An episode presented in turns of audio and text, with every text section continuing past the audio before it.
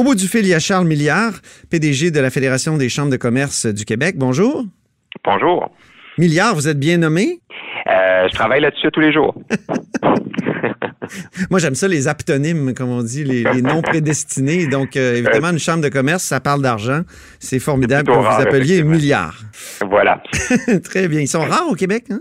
Oui, en fait, euh, un peu dans l'Estrie, dans le bas du fleuve, mais c'est plutôt rare. Bon, soyons sérieux. Parlons du projet de loi 44. C'est la loi, je vais le dire au complet, le titre complexe, visant principalement la gouvernance efficace de la lutte contre les changements climatiques et à favoriser l'électrification. Vous avez témoigné en consultation euh, ici au Parlement cette semaine. Vous avez émis certaines inquiétudes, notamment l'abolition du Conseil de gestion du Fonds vert. On se souvient, le Fonds vert, s'est créé grâce à la bourse du carbone. C'est un, fonds énorme. Ces dernières années, on a beaucoup critiqué la manière dont on dépensait ces fonds-là.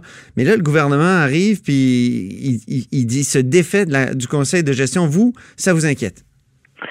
Oui, ben, effectivement, vous l'avez mentionné, ce projet de loi-là est quand même assez technique, mais les, conséquences pour euh, le milieu d'affaires, entre autres des entrepreneurs, est quand même assez important parce qu'on vient rapatrier finalement des structures, dont le Conseil de gestion du Fonds vert et, euh, et, le, et euh, TEC aussi, donc de Transition énergétique Québec, sous la responsabilité directe des, des ministres, donc respectivement euh, de l'environnement, de la lutte au changement climatique et euh, de l'énergie.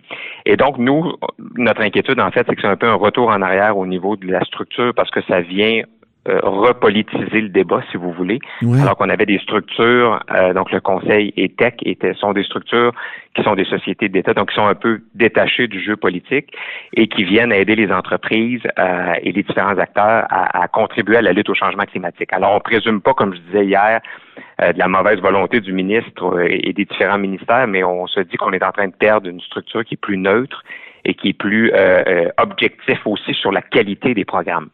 Euh, qui mhm. sont gérés par ces organisations-là. Vous demandez d'ailleurs le maintien de, de TEC, de Transition énergétique euh, Québec. Euh, oui, est-ce que, est que vous avez une, une oreille attentive de la part du gouvernement? Ben, je pense qu'on a eu un échange intéressant hier. Je crois aussi qu'on n'est pas les seuls euh, participants à la commission qui ont émis des doutes sur l'abolition de TEC. Entre autres, une, une, euh, une étude a montré d'ailleurs que c'était au niveau de la, gouvernance et de la qualité du travail la huitième euh, des, des, des, sociétés d'État les plus performantes à ce niveau-là. Alors, on se, on se pose la question pourquoi se débarrasser de quelque chose qui fonctionne bien.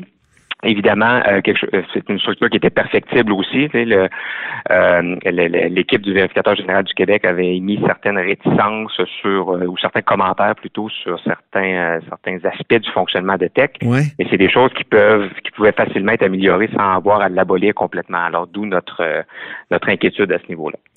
Aspect intéressant de, votre mémoire et de votre comparution, vous dites, ben c'est bien beau l'électrification, mais il y a d'autres solutions. Euh, donc l'électrification, c'est pas l'unique solution au changement climatique? Vous trouvez que le gouvernement en met trop sur le dos de l'électrification? Non, au contraire, en fait, c'est un sujet qui peut facilement devenir glissant. On reconnaît que l'électricité est, la principale source d'énergie et le principal contributeur à la lutte au changement climatique. On fait juste dire, en fait, ce que d'autres n'osent peut-être pas dire, c'est qu'il existe une pluralité énergétique au Québec. Il y a d'autres sources d'énergie qui doivent et qui peuvent continuer d'être utilisées comme euh, comme ceux qu'on a mentionnés, donc le gaz naturel renouvelable, le gaz naturel, euh, le, le propane, euh, l'hydrogène. Donc, ce sont des choses qui sont encore utilisées en date du 5 février 2020. Et euh, on, fait juste reconnaître ça parce que malheureusement, peut-être, l'électricité ne peut pas satisfaire à 100% des besoins de toutes les entreprises et tous les Québécois. Ce serait un peu illusoire de penser ça. Mais le gaz naturel, euh, c'est quand même euh, très critiqué. Euh, par exemple, le projet, le, fameux projet de, gazoduc dans, dans, le nord du Québec, le GNL Québec, est, très critiqué. ça, vous, vous dites que c'est un bon projet puis qu'il faut aussi utiliser davantage le gaz naturel? Ben c'est pas, euh, je je veux pas nécessairement classer les sources d'énergie aujourd'hui. Ce qu'on dit, c'est que le projet de GNL Québec qui fera l'objet d'une étude du BAP qu'on suivra tous avec avec grand intérêt. Si on regarde la lutte au changement climatique dans sa perspective globale, il faut que tout le monde reconnaisse que c'est une façon quand même d'utiliser moins de mazout et de charbon euh, que d'utiliser le, gaz naturel. Puis ça peut être un vecteur de développement économique aussi pour la région. Mais on comprend euh, que c'est un sujet sensible et d'où, je pense, euh, l'importance de, de, suivre de près qu'est-ce qui se passera au BAP cette année. Quelle place devrait avoir l'hydrogène? Vous mentionnez l'hydrogène, l'énergie solaire, la biomasse forestière, le propane. Quelle place chacune de ces énergies-là devrait, devrait occuper dans ben, la stratégie, dans la transition? Ben, je pense que ce sont des sources euh, qu'on pourrait peut-être qualifier de secondaires, étant donné la, la, la, prépondérance de l'électricité et du, gaz naturel, nommément. Mais euh, il y a plusieurs euh, plusieurs projets en région qui, qui, qui, poussent très bien, entre autres en termes en matière d'hydrogène, en matière d'énergie solaire. Alors, ce sont, je pense que c'est ce sera des, des, projets entrepreneuriaux qui peuvent inspirer la, la politique gouvernementale. Est-ce qu'ils auront toute la place qu'ils le souhaitent dès 2020? J'en doute, mais je pense que c'est des, euh, plusieurs de celles-là sont des solutions d'avenir qu'il faut, qu'il faut regarder.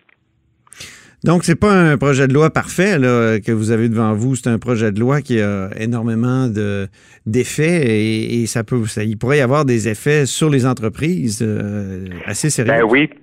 Je peux me, je peux revenir sur le sujet de tech entre autres, c'est un peu un lien, si on veut, entre les politiques gouvernementales et les besoins des entreprises. Donc tech est, est là. Je parle pas encore au passé, est là pour, euh, pour aider les entreprises à mieux comprendre quels sont les programmes qui sont accessibles à eux, dépendant de leurs besoins. Donc, euh, je, donnais l'exemple hier des, entrepreneurs qui n'ont pas nécessairement d'intérêt pour la chose politique ou les processus gouvernementaux, qui veulent juste savoir le programme XYZ, est-ce qu'il peut vraiment m'aider à faire une meilleure transition énergétique euh, dans mon entreprise. Et là, on a peur de perdre cette espèce d'agilité-là et de pragmatisme que Tech offre. Très bien. Ben, merci beaucoup, M. Milliard. Merci à vous. Au plaisir. C'était Charles Milliard, PDG de la Fédération des chambres de commerce du Québec. Vous êtes à l'écoute de là-haut sur la colline. Merci.